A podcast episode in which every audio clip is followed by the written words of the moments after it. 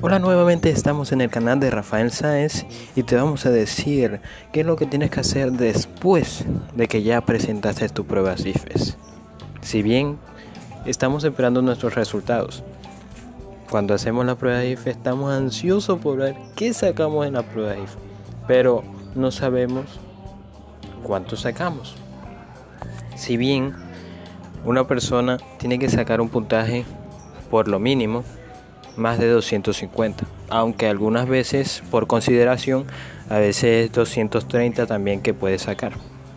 Si bien de 230 para arriba, tienes una gran posibilidad de que una universidad, de que puedas entrar fácilmente a una universidad.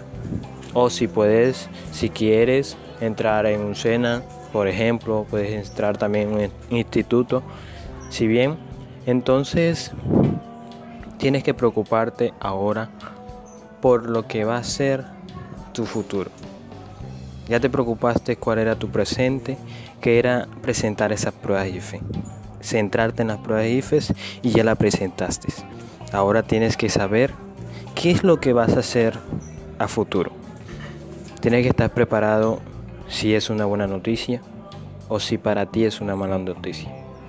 Pero algo que, que tienes que saber es que no te quedes estancado yo saqué, un ejemplo, 300. Bueno, saqué 300. Y si bien estoy en la universidad, pero he hecho varios cursos en el SENA, voy a ser un técnico en el SENA.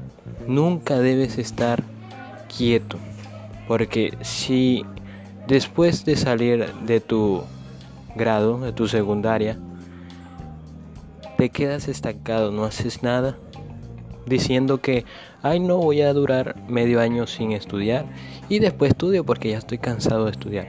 Pues no, porque después de ese medio año es más difícil iniciar una universidad, de pronto un instituto, un SENA, un tecnólogo.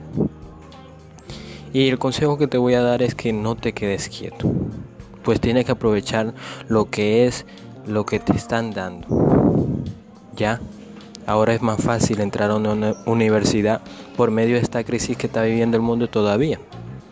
Así que no te quedes estancado, es la enseñanza. Así que echemos para adelante, siempre teniendo la esperanza de que sea buena o sea mala ese resultado, tenemos posibilidades de ser grandes personas, porque eso, la prueba de fe no es algo que te caracteriza en cuanto a tu capacidad sino que eres grande si te lo propones.